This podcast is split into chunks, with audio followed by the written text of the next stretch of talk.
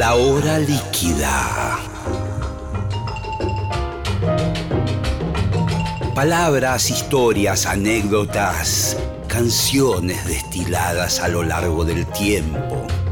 Un cóctel que se evapora, una hora que se escurre entre las manos. Mi nombre es Gillespie y les doy la bienvenida a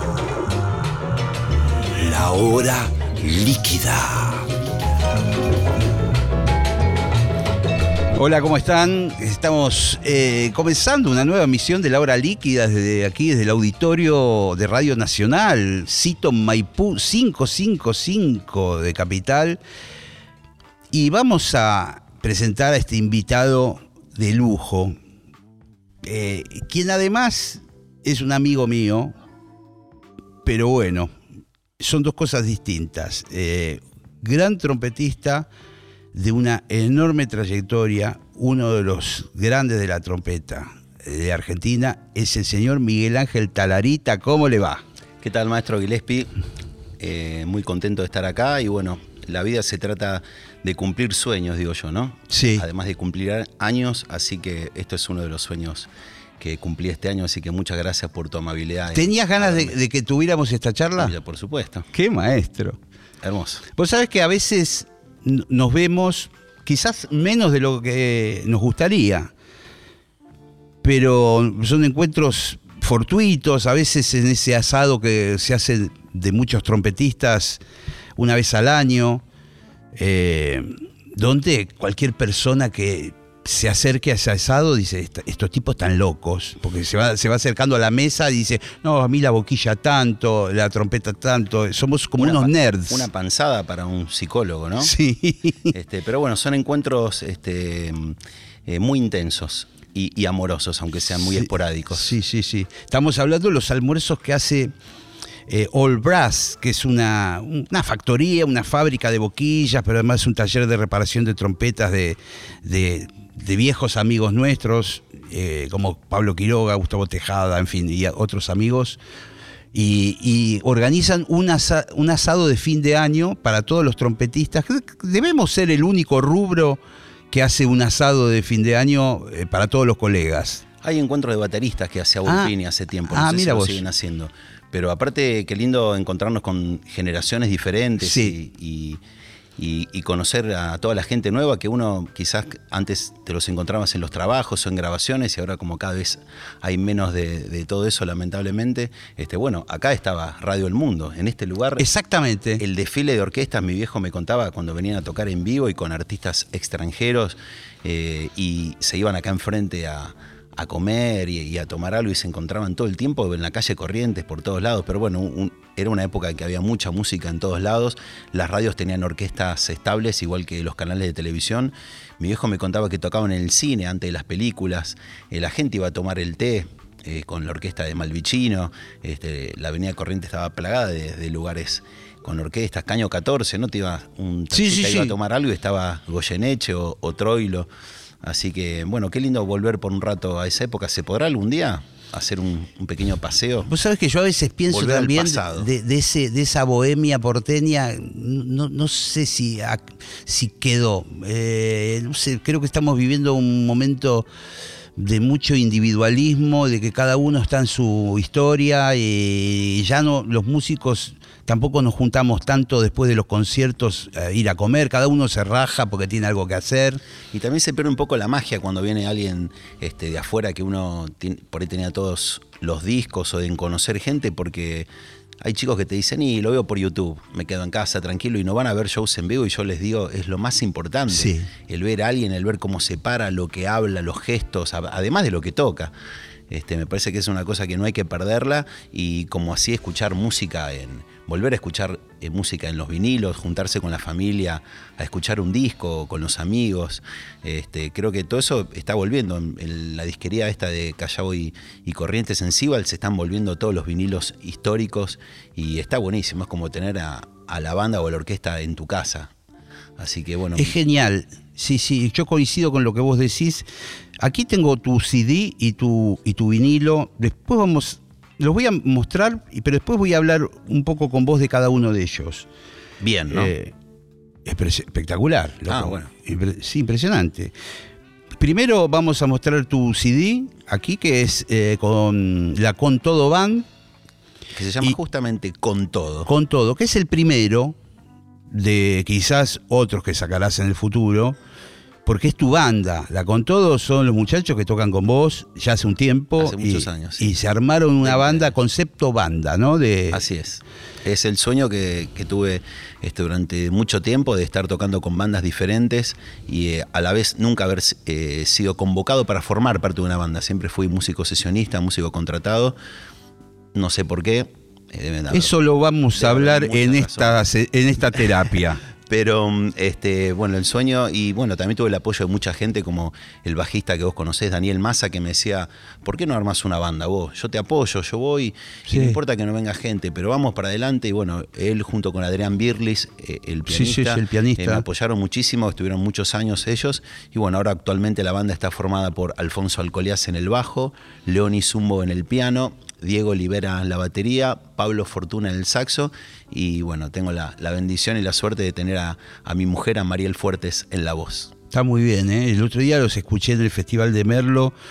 Eh, lindo compartir ese. Sí, compartimos ahí, estuvo buenísimo, una potencia tienen y abordan todo tipo de material. Después, después vamos a escuchar, a escuchar, no, vamos a hablar, porque no sé si vamos a tener tiempo de escuchar. Y acá está tu, tu álbum en vinilo que es otra propuesta completamente distinta. Sí, el primero, el con todo que estabas mostrando, eh, fue una producción de Pablo Esbaragla y fue nuestro primer disco y bueno, mucha ansiedad y muchas ganas de meter las canciones que, que soñaba con grabar, los temas que nos gustaban, invitados, invitar a todo el mundo y esto, bueno, acá lo hicimos con Alejandro Terán eh, que una persona mucho este, que se tomó todo su tiempo. Tardamos muchos años en hacer esto y, bueno, también lo, cuidamos mucho y es un hermoso disco que tiene cinco temas de cada lado.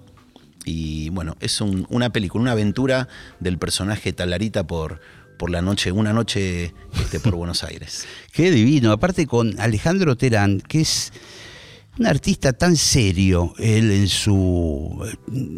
todas las cosas que yo siempre escuché de Alejandro son excelentes, digamos... Quizás él no es tan serio, pero se toma la música muy en serio, pero es un personaje divino con el que compartimos este, giras y, muchas aventuras con, los Pericos, con la Portuaria, con Gustavo Cerati. Eh, compartimos los episodios sinfónicos que se grabó en el Teatro Avenida y bueno, y participamos en el último disco que se llama Fuerza Natural eh, el último tema del disco se llama He visto a Lucy, se va con un fade out. Fade out de los vientos, un clúster, ¿viste? El clúster es como un acorde así disonante Está buenísimo de los vientos. ese arreglo de, vientos ahí. Y Gustavo nos decía, y el próximo disco va a empezar con un fade in. Van a entrar los vientos con ese acorde y ya tenía craneado cómo iba a ser el próximo disco, cómo iba a empezar. Uy, qué este, Después, bueno, lamentable todo este, lo, lo, que le pasó, pero bueno, un gran artista, una de las personas este, que, que, marcaron ¿no? el rock nacional un, camino muy lindo y bueno, que su música nos acompañará siempre.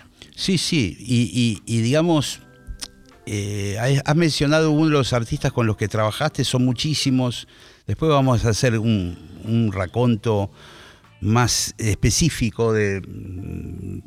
Pero bueno, eh, me gustaría meterme un poco en el mundo de la trompeta como colega trompetista. Uh, qué aburrido. No, pero mínimamente. Bueno. Vamos a hacer un sobrevuelo. Dale. El vuelo del moscardón. Porque, a diferencia de lo que me pasó a mí, vos tuviste un papá trompetista y, y, creo que alguien muy cercano a tu familia también en Tucumán. Mi tío. Tu tío trompetista, papá y tío trompetista, tu, tu, padre trabajó con muchos artistas de primera línea. Eh, Nico, ¿no? Nico Talarita, Nico uno de los más grandes trompetistas este, que hubo acá, em, sesionista, músico de teatro, eh, grabaciones y bueno, en esa época él tocaba con, con Sandro, Palito Ortega, Leonardo Fabio, hizo giras con Roberto Carlos que se lo llevó a tocar a, a Brasil, después mi viejo armó su propia orquesta en Perú, hizo giras con Pérez Prado, con Celia Cruz, yo tengo medios hermanos, tengo uno... Em, eh, que está en la isla de Barú, en Colombia, otra hermana que está en Lima, y, ahora estoy muy feliz de conocer a otra media hermana que vive en Londres, ya que en febrero nos vamos con la banda del Indio Solar y los fundamentalistas del aire acondicionado. Vamos a hacer una gira este, por toda España eh, después nos vamos a Londres y terminamos en, en- en Irlanda. Así que. Qué belleza este, y- esa gira. y ahí la voy a conocer a Susana Cop, que es otra media hermana, que mi viejo se había casado con una bailarina uruguaya acá y bueno, después se separaron y, esta bailarina conoce a un, señor que vivía en Londres y se fue a vivir a Londres con la que era hija de, mi viejo, ¿no? Así que, este, bueno, e- esa historia. Y después mi viejo, bueno, estaba de gira y cuando va a Tucumán lo conoce a mi tío y mi tío le pide clases, que le dé clase de trompeta. Mi viejo le dice, mira, yo no tengo lugar donde darte clases, te voy a dar clases a tu casa. Y cuando mi viejo va a la casa de mi tío a darles clases, ahí la conoce a mi mamá. ¿Se Y- entendió algo no? Sí, claro que se Bueno, entendió. Y tiene un romance con tu vieja. Claro, y si ahí, Y- sí, bueno, Y, Bueno, lo- eh, bueno, gracias a eso yo estoy acá, ¿no? Pero bueno, mi viejo fue un tipo, sí, un, un bohemio que no tenía que haber, eh, por ahí, no sé si no digo tenido hijo, ¿no? Porque están- estamos vivos gracias a él, pero este, siempre mm, le, interesaba la música. Y estaba todo el tiempo, eh, embarcado en la viajando, sí, este, y bueno, no, nunca cuidó a ninguno, a ninguno, ni crió a ninguno de sus hijos. Y bueno, sobre todo, bueno, yo tuve la bendición de tener la mamá que tengo, mamá Lina, que te mando un beso gigante, Qué que la quiero mucho, que fue la que me apoyó con todo el tema de la música, porque eh, mi viejo lo veía muy de vez en cuando. Yo me crié en Tucumán con mi abuela los primeros años hasta que mi mamá pudo comprar este, nu- nuestro primer departamento y ahí yo me vine, yo ya tenía 8 o 9 años. Hice en Tucumán primero, segundo y tercer grado en la escuela Miguelillo junto a una maestra divina que se llama Norma Bulacio, que se encariñó tanto con nosotros que estuvo los tres años con nosotros y yo cada vez que voy a Tucumán, hace poquito falleció, pero cada vez que voy a Tucumán la iba a visitar y nos acordamos, me acuerdo de mi compañero de banco que se llama Lito Vos, que cuando voy a Tucumán también lo, lo voy a visitar y charlamos y me acuerdo que en esa época yo lo molestaba y, y sentía una mano que venía acá de la maestra que me levantaba de los pelos y me tenía así en el aire. Y cuando yo le comentaba a Norma me decía, no, pero yo nunca te pegué. Bueno, y ahí ya bueno, cambio de tema, pero este mm, bueno, fue una época que recuerdo con mucho cariño. Y bueno, cuando vuelvo a, cuando vengo a Buenos Aires, mi viejo me lleva al conservatorio a estudiar con. Pero pará, eh, en aquel momento en Tucumán me imagino que tu tío, trompetista, vos veías en tu casa una trompeta. Claro, eh, yo vivía con mi abuela y Ah. mi tío vivía a la vuelta. Mi tío tocaba en la banda, en la banda de Tucumán, entonces venía todas las tardes. Yo estaba esperando ese momento, porque mi abuela, mucha abuela no me puede dar porque hacía pantalones y tardaba una semana en hacer cada pantalón, pantalón a medida, y con ese dinero, más el dinero que mi mamá mandaba de Buenos Aires, podíamos subsistir. Subsistir. Este, mi viejo lo veía solamente por la televisión, me decía, mira, ahí está tu viejo, y aparecía Sandro y mi viejo todo, viste, con la pilcha, Sí. tocando. A- de vez en cuando, lo- alguna vez lo habré visto a mi viejo. Este, en Tucumán. Y mi tío venía todas las tardes y yo esperaba ese momento porque tipo 6 de la tarde yo veía que mi abuela sacaba todas las telas del mesón, el Sí. mesón, las mesas gigantes donde ella cosía, y, y preparaba la picadita. Salame, queso, aceitunas y el, eh, bueno, no importa las marcas, pero bueno. Sí, no importa, Sin, sano con Fernet y un poquito de soda, ¿viste? Y yo ya empezaba a probar ahí un poquito.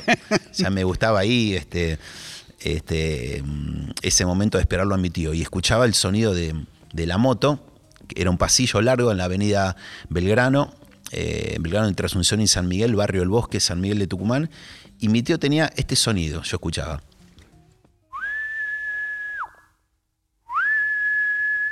Esa era la clave que venía él por el pasillo y se escuchaba la moto más ese silbido, ¿no? Él hacía ese sonido para que ustedes sepan que que venía. era él, que él venía. Entonces ¿Qué? el silbido primero, después entraba con la moto, entraba, bueno, y yo veía esa moto verde, Kawa- eh, era una moto Guzzi. Bueno, Para mí era la mo- Guzzi, la, sí. moto de chips, color verde.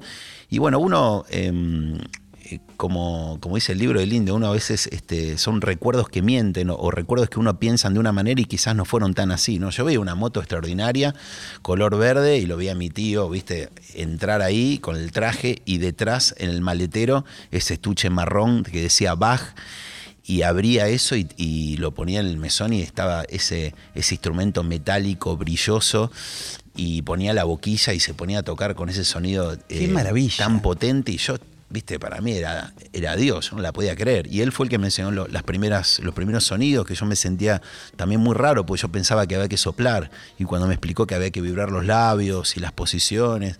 Este, pero bueno, fue, fue una época muy linda y a mi tío lo sigo viendo, hace poquito fuimos con, con mi mamá a festejar sus... ¿Sigue tocando? Sí, tocando no, dirige la banda de Tafí Viejo, que es un pueblito que está al lado de. Tucumán. Eh, mi tío ya tiene mm, 80 largos. Mi mamá fuimos a pasar el cumpleaños de mi vieja, que cumplió años el 19 de mayo.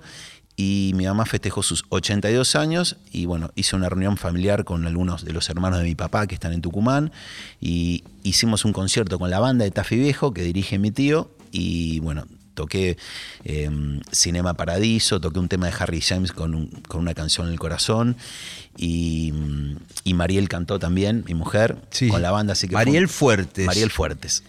Así que fue un encuentro muy lindo familiar y con muchas emociones y, y- y estuvo mu- muy lindo. Fue, fue algo que, que soñaba también con poderlo hacer en, en algún momento. Y bueno, eh, y lo que te decía de mi viejo, cuando yo voy al conservatorio, él- Vos en algún momento te venís de Tucumán a vivir a Buenos Aires. claro, y acá empiezo, arrancó en cuarto grado, que también fue du- duro venir. de- Cuando tu vieja consigue como un lugar donde poder Claro, estar en, ustedes. En Massa y Rivadavia, que yo ahora vivo ahí enfrente. Entonces consigue comprar el, el primer departamento, bueno, me trae. Y yo este, ahí arranco el colegio en cuarto grado, que también durísimo ser provinciano Sí, y venir en sí. esa época a Buenos Aires. Sí. Me daban con un caño del colegio por la R y por hablar así, viste, este, cabecita negra y todo eso, viste, de, de esa época. Estoy, te estoy hablando del año 75, porque me acuerdo que en el 78 yo estaba, era el mundial, yo ya estaba en séptimo grado y estamos con la banderita cantando 25 millones. y este mm, Sí, y, me acuerdo. y voy al colegio. El colegio es el Ramos Mejía, que está en Don Bosco y, y 33 Orientales, y siempre paso por ahí y me llama la atención que sigue estando el cuadro. Había un cuadro de un granadero con una trompeta, con un clarín, que estaba ahí. Yo, de, viste, de, de pibe lo miraba, lo miraba, y yo decía, algún día voy a ser músico y voy a tocar, y, y un montón de sueños que, que por supuesto que gracias a Dios eh, me dio la bendición de, de poder eh, tener esta hermosa profesión y de poder haber logrado cosas que ni me imaginaba que yo podía haber hecho con la trompeta y más teniendo el mandato ese de mi viejo que eh, mi viejo daba clase en la escuela Lemos a todos los chicos que hacían la colimba eh, en la época de las Malvinas. Y, y bueno, mi viejo era, era bravo, era un tano así duro, bravo, y, y bueno, conmigo la primera clase me dio una o dos clases y en la segunda clase le dijo a mi vieja, mira, nunca va a poder ser músico, no tiene condiciones para la música y menos para la trompeta. Y te imaginas que eso fue un, un golpe al pecho, este, y más viniendo de tu viejo, ¿no? Este, Eso es eh, irremontable. y yo creo que, mira, yo... eh, Va, por lo menos es. me es- puse. Bueno, viste que Arturo Sandoval contaba que el profesor Sí. le había dicho que nunca iba a poder tocar y, y él dijo que fue a la casa y se puso bajo un árbol a tocar hasta que le sangraron los labios. Este. mm, Bueno, yo to- eh, me lo traté de tomar con calma, mi- tuve todo el apoyo de mi mamá y bueno, empecé a estudiar en el Conservatorio Manuel de Falla con Hugo Lozano, que es el papá, bueno, en esa época Hugo Lozano era el solista de la Sinfónica Nacional y bueno, después se hizo más famoso el, el hijo que es Dani Lozano, que es el trompetista de los Cadillacs. Y bueno, eh, una persona muy amorosa, con mucho cariño. Tampoco había muchos maestros en esa época. No. Entonces yo tenía a Lozano, que teníamos 10 minutos por semana, porque éramos un montón, y el conservatorio, como vos sabés, es, este, es gratuito, así que bueno, estábamos todos los pibes ahí, y vos salías de la clase, y, y yo- era un signo de interrogación toda la semana, no había quien preguntarle nada de la respiración, de, de- de música, de temas, viste que los contactos con los músicos, en general los músicos grandes a los pibes no, no les daban mucha bola, había como un secreto de que de- no, no te decían cosas que tenían La que ver con la trompeta era muy enigmática. Eh, eh, no, nadie te decía nada. Yo, yo iba preguntándole a uno y a, y a otro, y no, bueno, es muy personal, la embocadura, no te lo puedo Claro, explicar. es que imagínate que a mi papá le enseñó el abuelo que tocaba el bombardino, que hacía notas largas tomando, tomando vino todas las tardes, horas, y tocaba en la banda de, la policía. sí. Y mi viejo, de hecho, a los 12 años ya en Tucumán tocaba en la banda de la policía. Y la lección que tuvo mi papá de parte del padre de él, de mi abuelo, fue sputa. Sputa quiere decir escupí, como si tuvieses una miguita de pan en la punta de los labios y hace Adentro del instrumento. Así es, hace eso dentro del instrumento y mi hijo empezó a tocar así. Y bueno, tuvo la suerte que de entrada le salió y tenía condiciones. ¿viste? A mí me, me cuesta y me costó muchísimo aprender. Y es un instrumento que eh, yo los comparo con otros que veo que a veces en las giras, el bajista, el baterista, están, viste, salen a pasear todo y yo me tengo que ir a, a practicar porque si no a la noche no me sale o, o no me siento que la musculatura es el esté bien. festival del pifie, ¿viste? Y este Es- sí, aparte también eso que se da cuenta todo el mundo. Yo me acuerdo, mirá que una vez en la Sinfónica de Morón, en la banda que tocaba con mi papá, hacemos conciertos didácticos en los colegios a la mañana, ¿viste? Un jardín de infantes, vamos a tocar para mostrarle a los chicos los instrumentos. Y que se acercan a la música y todo. Y me acuerdo que yo estaba medio mal y no sé, toqué Manuelita, creo que había estado tocando, y, y una nota se me salió, le, pegué al lado y una nenita que tenía cuatro años se para y me dijo, no es así. ¿Viste? Entonces estás expuesto siempre. Sí, aparte la trompeta naturalmente tiene un timbre que es más botona que, que cualquier. Y podés llegar a ser un desastre. Puede ser algo lindo o un desastre. O un desastre. un maestro que tenía, sí, Gustavo Fontana me decía, es como desactivar una bomba de tiempo, ¿viste? Bueno, o unas cosas extremas. O, también en una encuesta que se hizo de, las profesiones más estresantes, salió primero el, piloto de avión y segundo el solista de orquesta, de trompeta, ¿viste? Unas cosas exageradas. Sí, sí. y en esa época estaba este maestro y yo quería tomar clase con Fat Fernández, que lo había escuchado una vez tocar con la orquesta de Panchito Nolé. Y no sabía. Yo también lo escuché con esa orquesta. Él era sol, eh, eh, ahí, tocaba la trompeta. Y había una trombonista alemana, Irenka, que tocaba el trombón, que era tremenda. Bueno, una vez los escuché tocar cuando yo salía del conservatorio. Eh, sí, un blanquito para mí, sí. No, un matecito te puedo ofrecer. Este, y salí del conservatorio, lo escuché tocar y me acerqué a Fats y, le dije maestro y, y, ya siempre la carta era, soy el hijo de Nico soy el hijo de Nico Talarita, todo, y eso hacía que, me den bola. ¿viste? Claro, claro, toda la, vieja generación lo conocía tu viejo. Claro. Y bueno, y, mi viejo me dice, bueno, te voy a presentar a otro maestro mío que yo compartí giras con Pérez Prado, que es el maestro Cardoso, que daba clase en la APO, Asociación de Profesorado Orquestal, que está, ya está cerrado en la calle Sarmiento y Rodríguez Peña. Wilfredo Cardoso. Wilfredo Cardoso, fue como el, solista número uno de la música clásica de acá, uruguayo, amigo también de Lozano, y bueno, él era el, maestro de trompeta. Entonces, bueno, yo voy a. Pero era bravísimo. Era tremendo. Entonces yo tenía. Yo tenía 12, 13 años y mi viejo me lleva a una clase para que me conozca. Entro, viste, está con el Faso, el maestro, con un alumno. Y yo me quedo en el costadito escuchando la clase. El alumno había venido de Venezuela. Y me acuerdo que en un momento está tocando y le dice, y Cardoso le dice, ¿sabe por qué usted tiene ese sonido de mierda? y el tipo le dice, no, porque usted tiene mierda en la cabeza. ¿Te imaginas? Yo, la primera frase que le escucho. Qué buena onda, yo, profesor. Yo, empecé a transpirar y estaba con mi papá. Y en un momento eh, veo que se empieza a tocar y se equivocaba después que le dijo eso. Y ahí empiezo a ver que le pega patadas de costado, le iba pegando pataditas en el costado de la pierna. Y ahí le dije a mi viejo, ni loco, no me bancaría esto y me fui. Y bueno, gracias a Dios lo conocí a Fat Fernández y ahí empezaron las clases en Almirante Brown y La Madrid en La Boca yo me bajaba de él eh, del 64. Me bajaba, que era de una cuadra y media me dejaba y desde el piso 14 lo escuchaba tocar a Fats.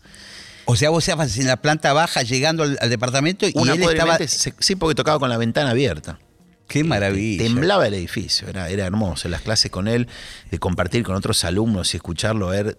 él creo que más él me enseñaba el caruso, que es un método de resistencia para fortalecer la embocadura, pero creo que lo que más aprendí de él es la pasión y el amor por la música y esas saliditas que hacíamos al doctor Rancati, que era el doctor de él que nos llevaba a todos los alumnos, y yo le llevaba el estuche. Yo estaba re yo no me lo tomaba como, como una cosa de esclavo de llevarle el estuche. Yo estaba orgulloso de llevarle la trompeta a Fat Fernández. Yo iba al lado de él. Sí, yo me acuerdo de haberte visto en aquella y época. Aparte el personaje que era, porque me acuerdo que había salido el Renault Fuego y él tenía un Renault Fuego blanco. Y cuando bajo la cochera había dos. Y yo le digo, ¿cuál es el tuyo? Me dice, los dos. Le digo, pero, ¿pero por qué dos? Y me, dice, y me dice esta frase, por las dudas. Yo, era pibe, yo no entendía nada. No, entendía lo que me estaba diciendo y por qué. Y, aparte la mujer, eh, Gisela, lo cuidaba muchísimo. Entonces él en la casa ella le traía el tomatito con aceite de oliva, todo y para cuidarlo, ¿viste? Porque él le gustaba comer mucho. Y... Sí, porque Fats Fernández, el gordo Fernández, ¿no? en su momento había sido enorme. Sí, sí, y, así que tocaba también con esa potencia y, y cómo cantaba y, hacía volar las pizzerías, sacaba la trompeta. Y me acuerdo que mm, este, Tocaban las pizzerías, es verdad. Se iba, eh, por ahí eh, eh, estaba lleno de clientes, estaba trabajando todos los mozos y qué sé yo, y sacaba la trompeta y empezaba a tocar ahí. Y me decía, acompáñame al sindicato de músicos, tengo que ir a cobrar. Yo, vamos, maestro. Entonces íbamos al sindicato que estaba en la calle Paraguay en ese tiempo, sí, Paraguay Libertad. Claro, y él después le decía a la mujer, listo, ya había almorzado. Y pedía una milanesa en ese lugar con un vino blanco al mediodía.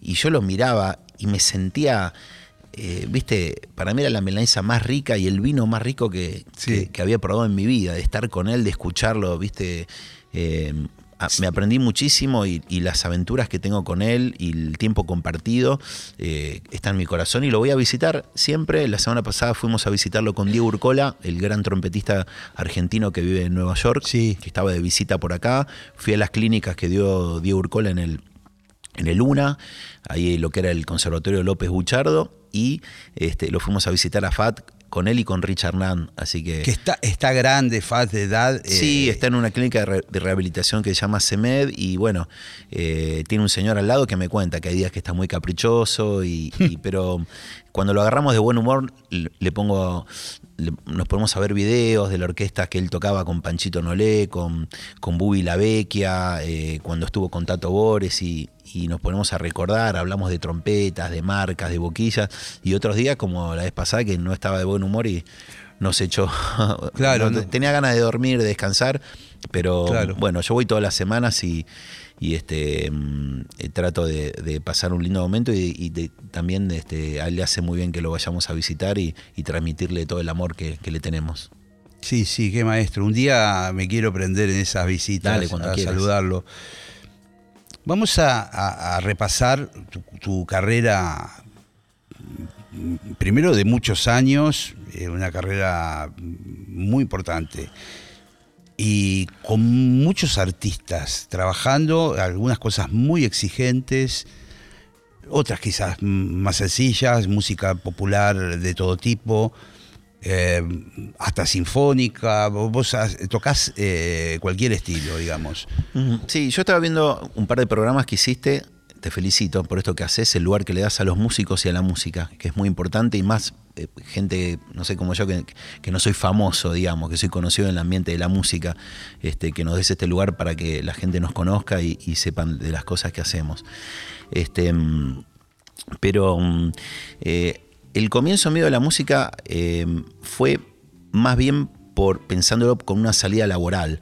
Eh, si bien lo artístico, eso es algo, viste, a mí me gustaba, escuchaba discos y me gustaba y soñaba con ser músico, pero yo lo que, lo que primero quería hacer es ayudar a mi vieja. eh, que no le tenga que estar pidiendo plata para salir y para comprar ropa. Y la vi a mi vieja laburar día y noche con la máquina haciendo ropa. Y yo dije, tengo que, eh, empecé trabajando de, de cadete en un lugar que se llamaba Antonio Ferrini, que estaba al lado de Sadaic.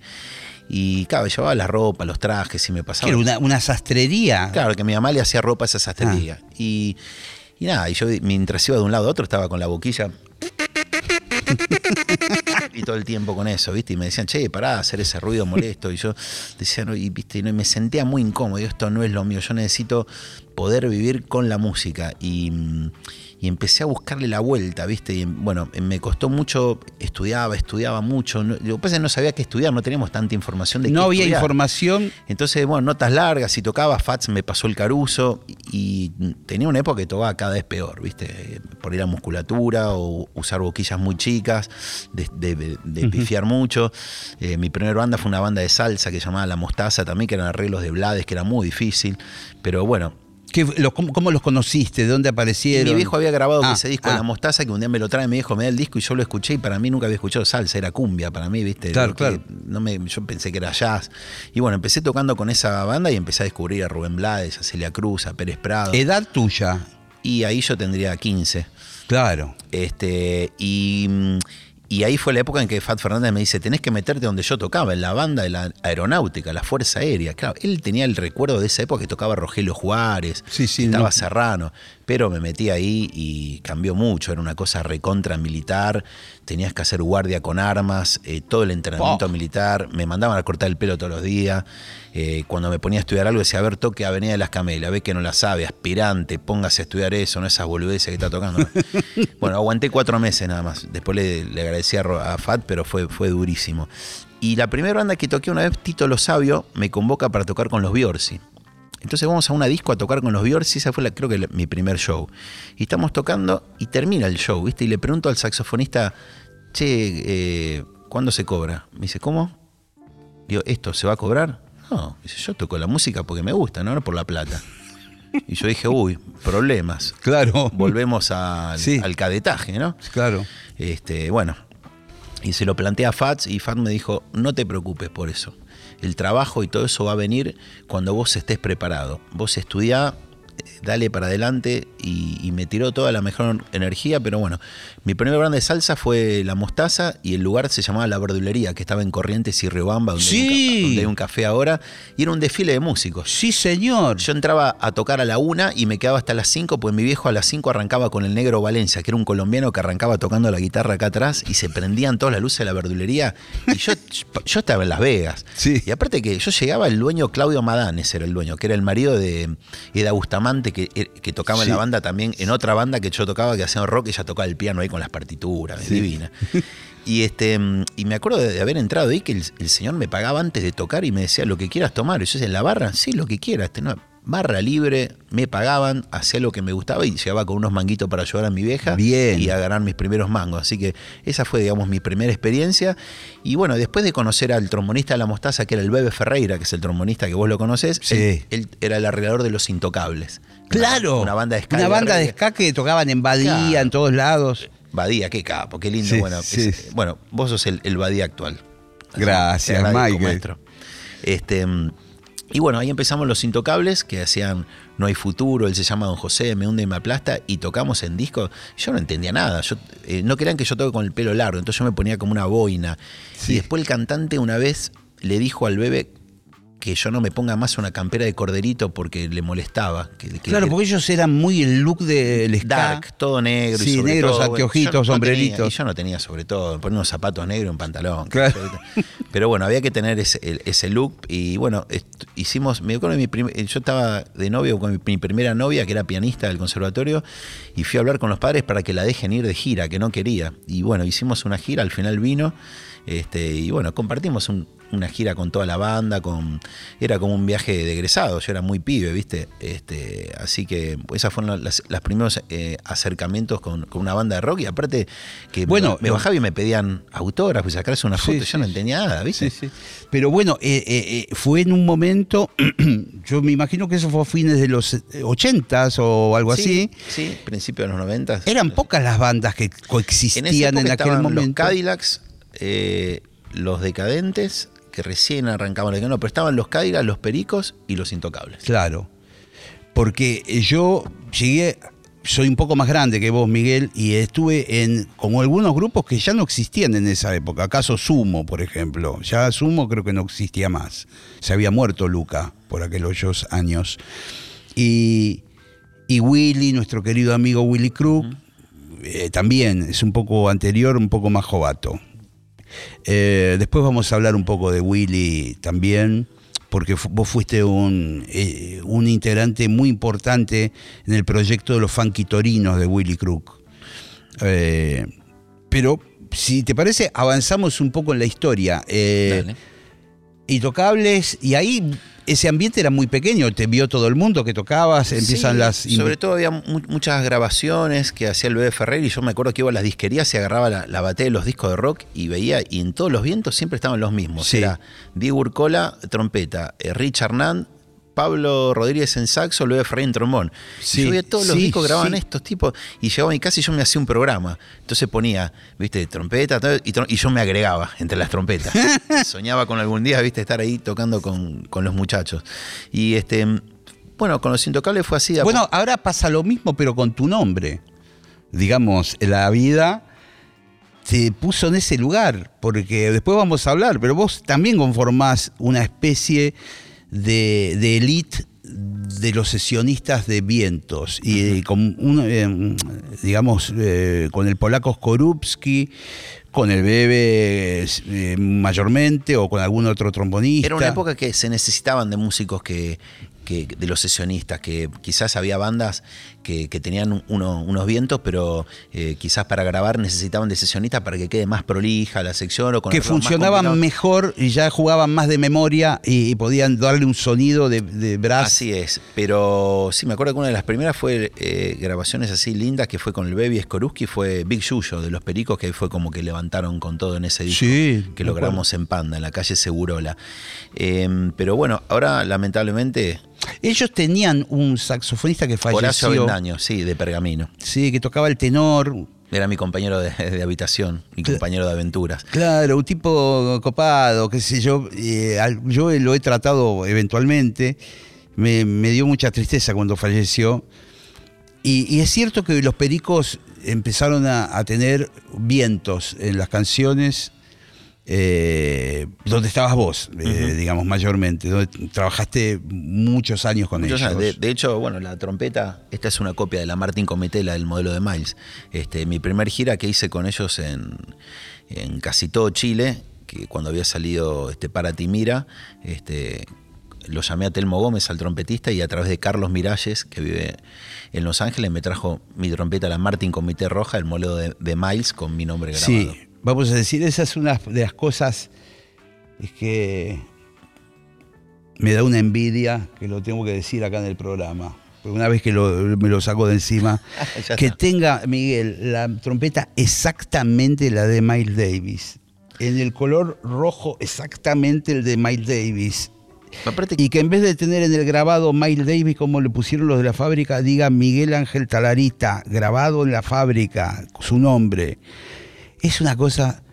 pero ¿sabes que por Pero pasámela un poquito. Sé que por suerte es la única, na- a nadie se le ocurrió o nadie quiso copiarlo. Es la única trompeta roja del país de un modelo profesional. Las que hay son las, las que son chinas, pero la única trompeta roja No, y que profesional. vos la tenés hace muchos años, además. Y. La tenía, dice, ¿viste? Bueno, esta es una. Ay, mi amor. Traje esta que es nuevita, porque Hola, la mi otra, amor, la ¿cómo otra estás? tiene muchos años, la Martin Comité. Hoy te traje una Adams A9, que es la copia de la Martin Comité. Lo que es el trabajo. Porque no podía venir con una trompeta que no brilla este programa, ¿viste? Qué maravilla. El trabajo de labrado. Y está, el, todo el labrado está hecho a mano, así que todas las Adams A9 que veas van a ser todos los labrados diferentes. y con el, con el, con el nombre ahí. eh. Ahora, también es cierto que, que vos te, te estableciste en la escena musical como el trompetista que tiene la trompeta roja. eh, hace tantísimos años, no sé, quizás 20 años hace que, tocas la trompeta roja. Eh, desde el año 94 y... Bueno, el año que esa- viene. esa que, que fueron las primeras giras. no, así. 30 años. Estoy, estoy loco yo. 94, 20, 24. 30 años va a ser que toca la trompeta roja. Y, y así es, y trompeta, ¿cuántos años? No? Ya va- 30 años va a ser que tocar la trompeta roja. Es decir, que nadie puede tocar una trompeta roja. Espero que, que no se le ocurra a nadie, pero bueno, mientras tanto... Por ahí este, se me ocurre A, a mí. gozar. Muy bien. Bueno, Por usted ahí ya se- tiene cosas con fuego. Tiene unos modelos... sí, sí, sí. Ahora vamos a hablar de las Este, trompetas. Y después de, bueno, te contaba eso después de Los Intocables, ahí aparecieron ya grabaciones que ahí me di cuenta que hay que estar muy bien preparado, porque tocar al lado de Skoruski, eh, y cuando nos llamó Espatoco, Popi Espatoco, para grabar Dale Alegría a mi corazón de Mercedes Sosa, ahí dije, ah, bueno, eh, ahí no se puede pifiar, porque estás tocando con tres, cuatro metales, aparecía la luz que se grababa. Y el pinche era una cosa molesta, eh, flaco, sí. no te equivoques, porque imagínate cómo grababan la Big Band. un Bueno, disco de Mercedes Sosa, ¿verdad? un disco, claro, que grabamos el tema ese de Fito, Da alegría a mi corazón con, con Víctor, una, se- eh, con una sección de Es vientos. decir, que vos llegaste a aparecer en esos créditos que vos mirabas cuando empezaste. Así es. Porque también vamos a decir que Diego Urcola, que lo hemos mencionado aquí, otro colega, amigo, trompetista, en un momento decide irse a Estados Unidos a estudiar, a tocar allá y se quedó en Nueva York, Sí. que era el trompetista número uno de, de estos trabajos. Claro, él Y- hacía trabajos, pero él siempre fue un trompetista de jazz y él lo que le gustaba era ser solista de jazz. Él hacía los trabajos, por, por supuesto lo hacía muy bien, pero por una cuestión eh, económica. Él juntó, eh, me hizo cambios a mí con la mostaza también. Me acuerdo que yo paraba en Almagro, en Humahuaca, jugaba la pelota en Humahuaca y Bulnes. Y una noche estaba esperando una, una chica, yo era pibe, tendría 16 años y tenía el pelo largo. Me parece que vino la barra de otro barrio y me confundieron y me empezaron a correr con botellas, eran como 30, yo ¿En corrí. serio? Corrí, me metí en una casa y me golpeé con la puerta de metal y me fracturé la muñeca. Entonces, eh, bueno, tenía shows con la mostaza y bueno, me- mi papá me cubrió un tiempo y después de otro tiempo me, me hizo los reemplazos de Urcola que me decía, hago esto por la guita porque me quiero ir a Estados Unidos. y él fue a Estados Unidos y decía de que ahí te tenés que destacar en algo. O sea, primer trompeta de, de estudio o, o de, de cualquier tipo de música o solista o solista de música clásica. Bueno, y él se destacaba en ser solista de jazz y bueno, todos los trabajos que lo convocan a él es para hacer solos en discos Sí, de jazz. nunca más volvió, digamos, vuelve eventualmente a visitar a la familia, a tocar acá a algunos shows, pero empezó a tener trabajo, trabajo, trabajo allá en Nueva York con los mejores la músicos. de la competencia abismal, ¿no? A mí, eh, las veces que fuimos a tocar, me encanta Nueva York, es como estar dentro de una película, pero me asusta el nivel competitivo que hay, el poder Sí. llegar a trabajar en la primera línea, en estar en Broadway, por ejemplo. Y después no sé si a nosotros nos gustaría tanto eso, porque, por ejemplo, el gran trompetista Víctor Paz fue 12 años primer trompeta de Cats, tocando en comedias musicales Claro. de dos funciones tocando todos los días lo mismo durante 12 años. Ahora es un trompetista de excelencia, pero este digo del tener que estar todos los días Sí, impecable y sí, tocar y con- impecable con en estado, monstruos. tus labios, tu boca en Este, estado. esa competencia feroz y el estar siempre siendo tener Tipo la película White Plage es, o sea, o no. de- tremendo, de- sí, sí, sí. La exigencia que hay ahí. maestro. Este, pero bueno, yo me di cuenta de que para ser sesionista tenés que estar muy bien preparado. Y de hecho, otro disco también que, que grabé en guion fue el de Man Ray, el primer disco de Man Ray, que ahí lo, eh, Tito Lo Sabio, después de los Biorsi, me presenta a Isla. Y, y bueno, eh, me dan para hacer unos solos. Y el día que voy a guion y veo que se prende una luz roja que Claro. decía aire Sí. se me paró el corazón. Empecé a tocar, temblaba, transpiraba y en un momento... Te agarró como un pánico, una sí, cosa así. Sí, pues decía, ahora cuando, ahora cuando empiezo a tocar, yo tenía que hacer solos, que no los tenía.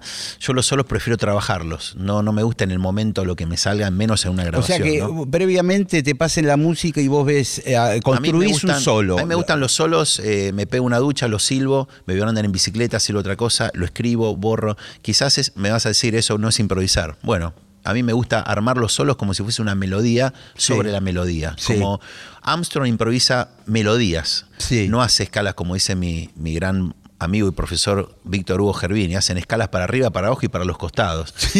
En un momento es música como que yo creo que se divierten los músicos, ¿viste? Los que están tocando. Ya la gente, un solo de 20 minutos, ya está, ¿viste? Y ahora solo el otro, y ahora solo el otro, ¿viste? Este, pero bueno, en ese sentido me gusta armar los solos melódicos y, y- y poder tener la melodía o tener un, un boceto y no tirarme en el estudio. Por supuesto que hay gente que eso lo hace bárbaro y que improvisa y que le tiran todos los acordes y lo, lo hace extraordinariamente bien. Este, es un trabajo Bueno, pero por fuera lo, tuyo es más lo melodioso, digamos, y siempre tratás de que el solo tenga una coherencia. Bueno, yo acá me, estaba medio trabucado con el solo y en un momento voy al productor y le digo, mira, por favor, acá una cuadra vive los hermanos Morel, Daniel Morel y Víctor Morel. Víctor Morel es trompetista que tocaba con Sandra Mianovich y con un montón de bandas de esa época, María Marta Serralima y to- toda esa gente. O sea, te estaba Sandro. yendo de la grabación. Claro, y el hermano tocaba la batería con Sandro. Le digo, anda acá a una, a una cuadra mía, voy yo si querés lo, lo traigo al trompetista y que. Le digo, o sea, no dabas más del estrés. no, no, me quería ir, la estaba pasando muy mal. Y me dijo, no, no, tranquilo, tranquilo, vino, visto Tito, Hilda, tranquilo, relájate, grabá lo que pueda, después nosotros editamos. Y bueno, este, ahí bajé un poco, pero este, me di cuenta que hay que estar muy bien preparado para entrar a un estudio y, menos cuando no sabe lo que hay que tocar. Hice una, un jingle también hace, después de la pandemia o antes, eh, cerca de la pandemia, con Leo Sujatovich también, un jingle que era para Claro. para una cosa de- que tenía que ver con el fútbol y tenía que tocar un sol sobreagudo fuertísimo en una parte y te digo que ese día estaba bien, pero en un momento me había como mareado y, y me sentía, viste, en un- eh, hubo un segundo que no sentía el cuerpo. Claro, como que te estuviste a punto de desmayar. Este, por eso digo que tenés que estar bien preparado en, la- en cuanto a la lectura, eh, preparado si hay que hacer un par de voces. Eh, por eso digo que el trabajo de sesionista, como el, el programa que tenemos acá en Radio Nacional con Lolo Micucci, Eso lo vamos a mencionar. este, es una persona que, que- que le gusta hacer eso y estar muy bien entrenada y preparada para lo que venga. Y si te gusta tocar todos los estilos de música, bueno, viejo, tenés que escuchar todo y saber de los estilos.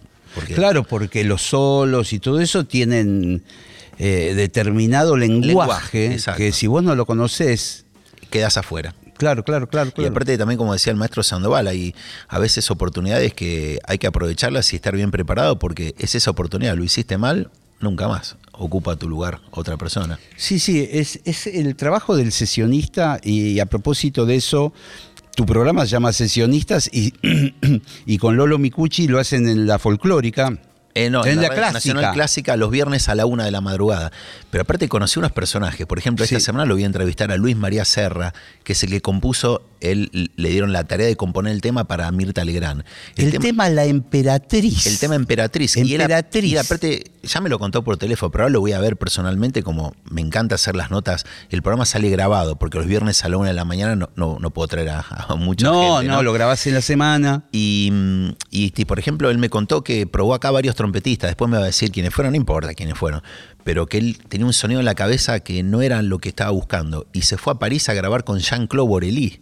Es- Ah. Esa anécdota de que, y, y con, no sé qué, si él es una trompeta en do, es un sonido o en mi bemol. Sí, es un sonido muy particular. muy Eh, particular. que tampoco es un pícolo. Pero bueno, de, de- de las, las cosas que aprendimos de tantos gente como el alemán Schneider, el flautista de, De Piazzolla.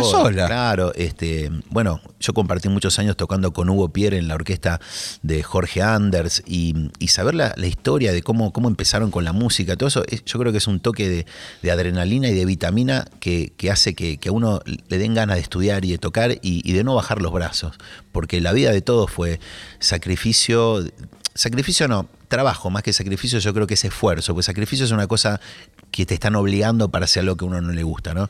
Uno cuando estudia hace un esfuerzo, porque me parece que a mí no me gusta estudiar, a mí me gusta tocar. Lo hago, es- hago el esfuerzo Sí, de estudiar para mantenerme y Es para una cuando, maravilla cuando voy a que tocar que, estudias. responda a este instrumento también que, viste, es vos con una posición, el sol sostenido, por ejemplo, que es con 2-3, vos la atacás y tenés al lado eh, la otra nota que es el fa sostenido, que es con la misma, con la misma posición. O sea, te puede salir una Decímelo nota a mí. tonos de diferencia. Yo toco indistintamente una u otra, pero el problema es que no sé cuándo toco una y la otra.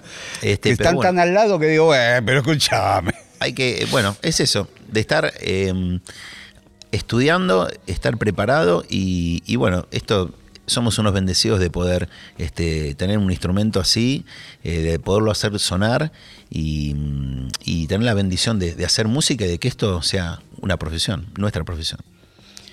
Es espectacular. No, que hay dos cosas que me gustaría hablar, eh, si es que tenemos tiempo. Eh, una de ellas eh, es un poco dramática, que es, la- vos recién mencionabas la pandemia. Miguel, vos la pasaste muy mal eh, Sí. en la pandemia, eh, porque te- fue el COVID, te terminás agarrando un COVID en épocas que no existía la vacuna, eh, y era muy dramático todo. to- el peor momento, digamos, el momento de las eh, guardias llenas, de que no había lugares, no había camas. no- era a suerte y verdad. Algunos zafaban y otros se morían. Y ahí apareciste vos, que estábamos todos ahí medio preocupados, escribiendo cosas en, en las redes. Sí, fue después el show de Pecuén, que ya en Epecuén con los fundamentalistas, una, vos sabés que es una ciudad que estuvo Sí, tapada por las aguas, bajo el agua. Esa agua este, se fue y quedó toda la ciudad, que vas por ahí, ves los carteles, restaurante, Sí. eh, farmacia, todo, todo destruido. Y yo ya, yo tenía que cantar en ese show y tocar, y, y ahí empecé con tos, ¿viste? Busqué un jarabe y esa tos no se iba y tuve la bendición de que el momento de cantar no tosí ni el momento de tocar tampoco. Y terminé, le, le había pedido a Dios que me, me ayude y terminé y no paraba de toser y bueno, cuando llegué a Buenos Aires...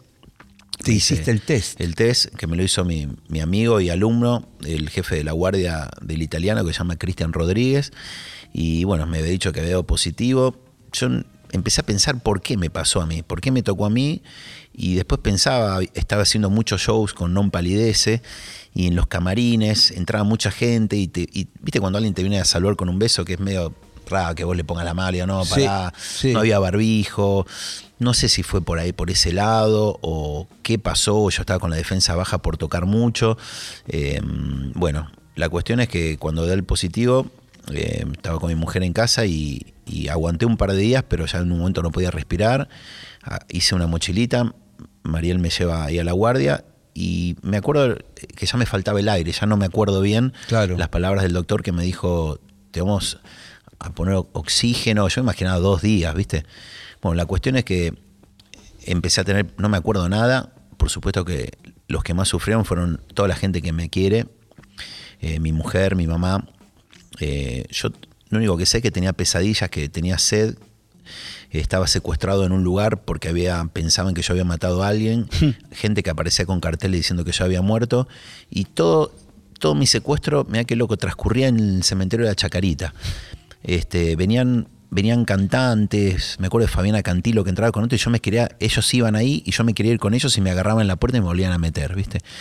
Y bueno, estaba secuestrado ahí, eh, falta de aire, sed y bueno, hasta que un día desperté, a los dos meses me contaron que había estado con oxígeno y después me hicieron una traqueostomía, que es este agujero que te hacen acá, que había obviamente muchas posibilidades que no vuelva que a tocar. tocaras más la trompeta. Así es.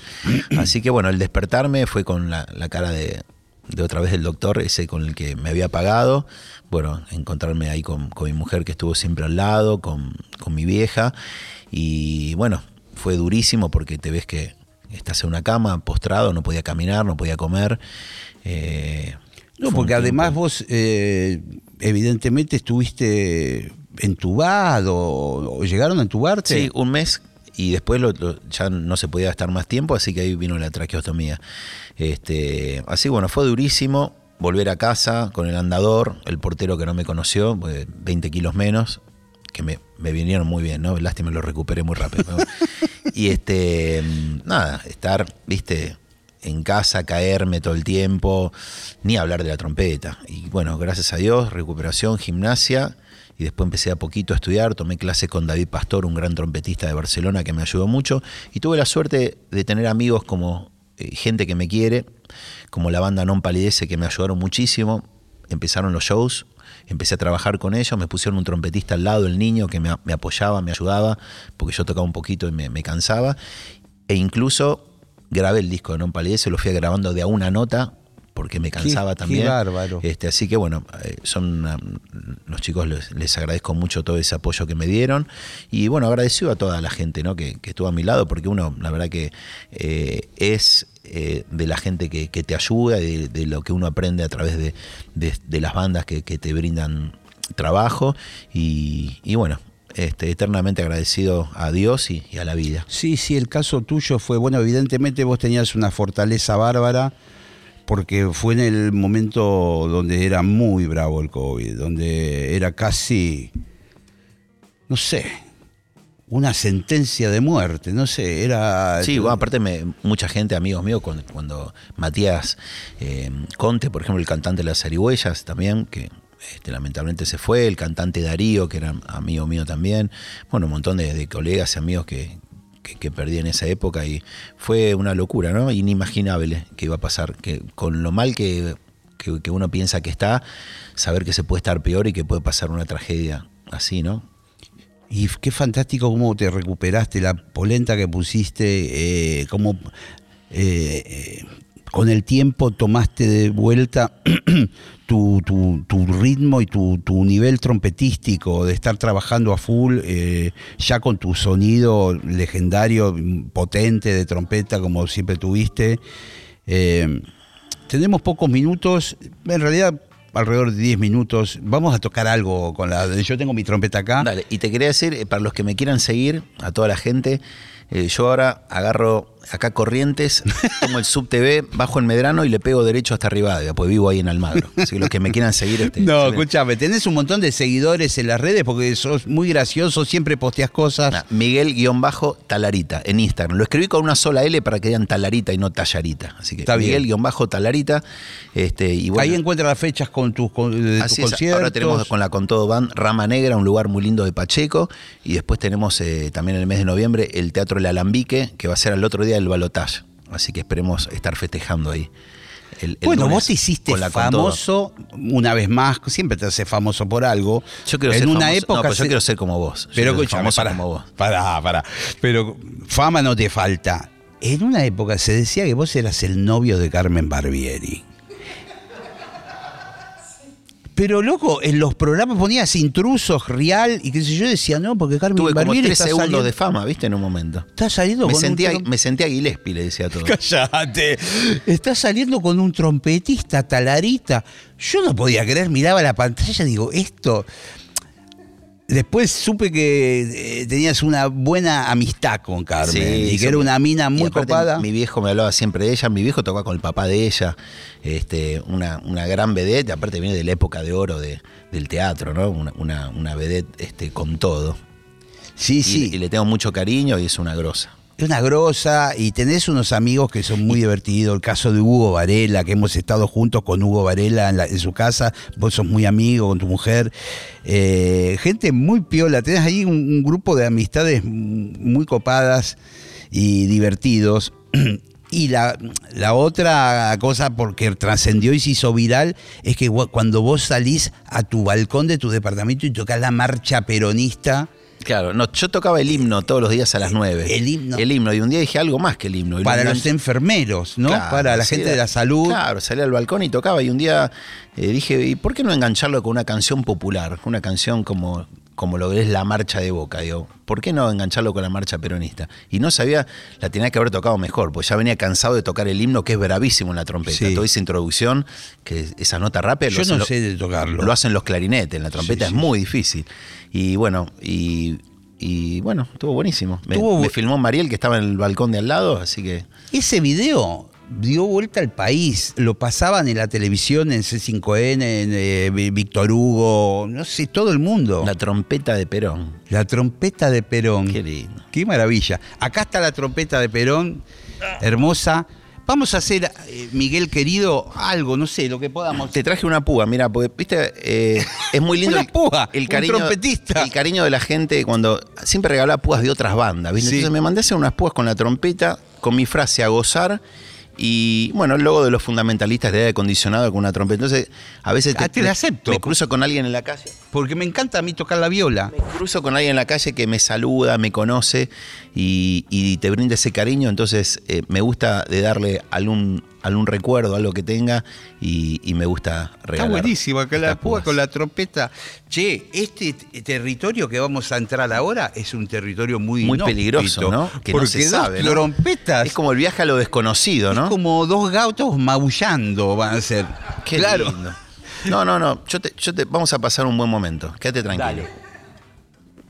Eh, Bueno, mi querido- Traje las sordinas acá, si las viste, ¿no? Sí. De nuestro amigo- Tenés eh, prácticamente un negocio de sordinas. ¿Qué hacemos? ¿Ponemos sordinas? No, no, no, no. Qué maravilla.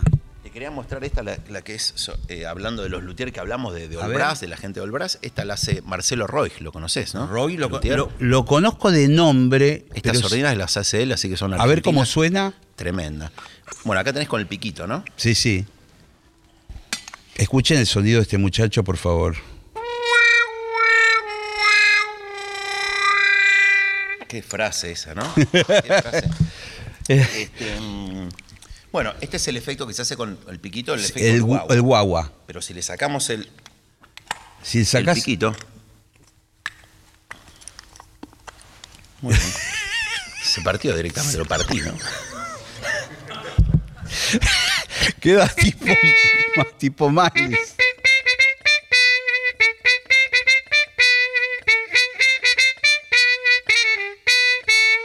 No se puede mal, sé que le quedó ese pedazo adentro. Se lo voy a tener que llevar a Roy.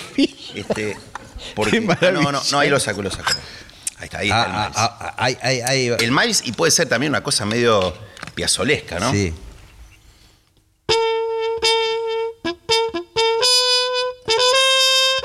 Qué maravilla.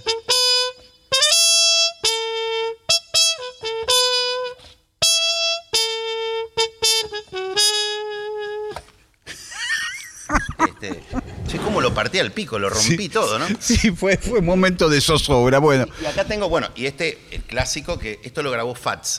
Que, eh, qué divina esa. esa La Cap. Wow, esa Esto lo grabó Fats. Sordina. el famoso tema.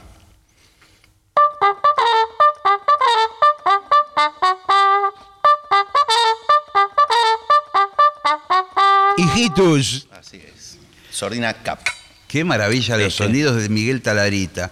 Em, Bueno, vamos a ver qué podemos inventar. A ver, Usted tranquilo. to- tonalidades normales. Sí, por ejemplo, mira, eh, que te escuché tocando con, con el maestro Dolina. ¿Cómo lo admiro Dolina? Sí. eh? Mandale un gran cariño. Y yo toqué en el barrio del Ángel Gris. Sí, sí, él te conoce. Castaneda de Dios. Sí, sí, él te conoce. Yo a veces les digo, estuve con Talarita o te manda saludos de otro lado. Oh, Talarita. Mándale un gran Tenés cariño. que venir un día al programa. Dale, me encantaría. Una sola vez lo vi por el barrio donde vivía con mi mamá, en Perón y Pasteur, que me lo crucé y me dijo, pibe, ¿dónde hay un kiosco? y le dije, y bueno, ese fue el, el- el momento que, que tuve de encuentro con él, pero me encantaría conocerlo. Gracias. Este, te escuché tocando Watermelon Man. Sí, Bueno, vamos. ¿Y cómo lo hacemos? Adelante. No, usted toque la melodía. ¿Quiere que lo toque en el piano? No, no. No, no, el piano no, no. Vamos, Vamos con las las trompetas. trompetas. Eh, dúo Un, de, de. Claro, yo te hago el- la base y vos entras dale. cuando quieras.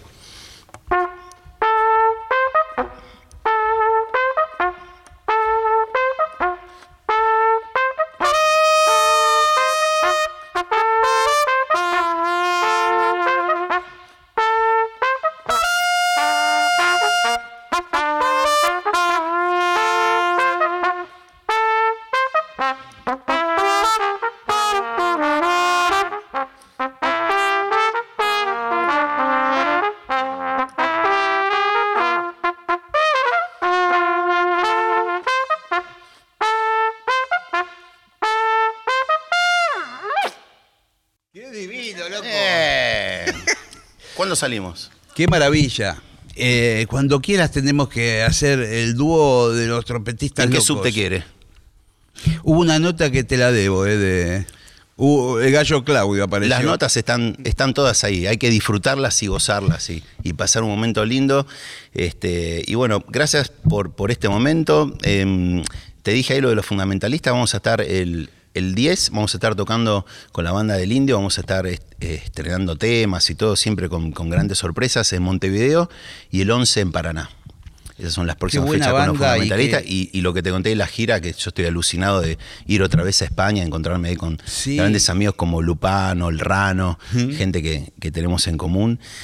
Este, y bueno, la verdad que es, es un, un- un momento muy lindo que, que estamos pasando y de llevar la música de lindo y, lo feliz que está él también con todo sí, esto. ¿no? él está muy contento con el grupo eh, y ustedes están haciendo algo muy bueno con su repertorio, donde te he visto cantar.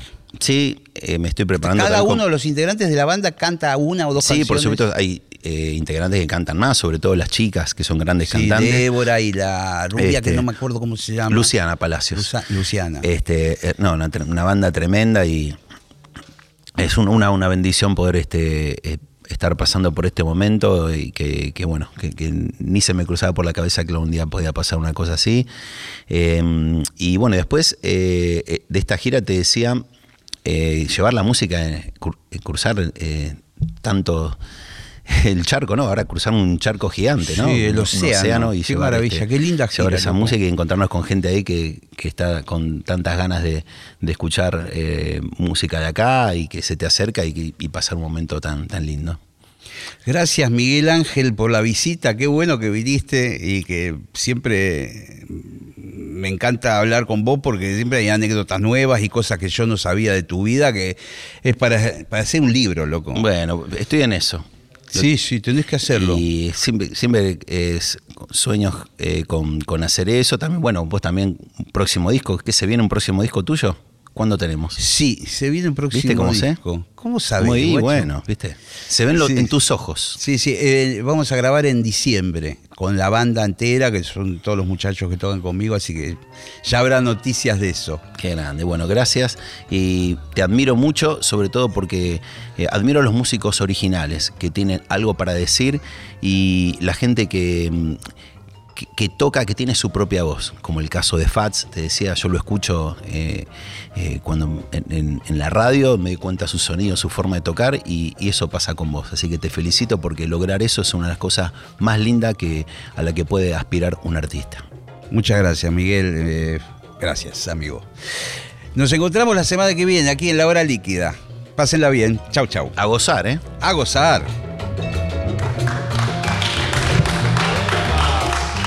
Guarda, ¿eh?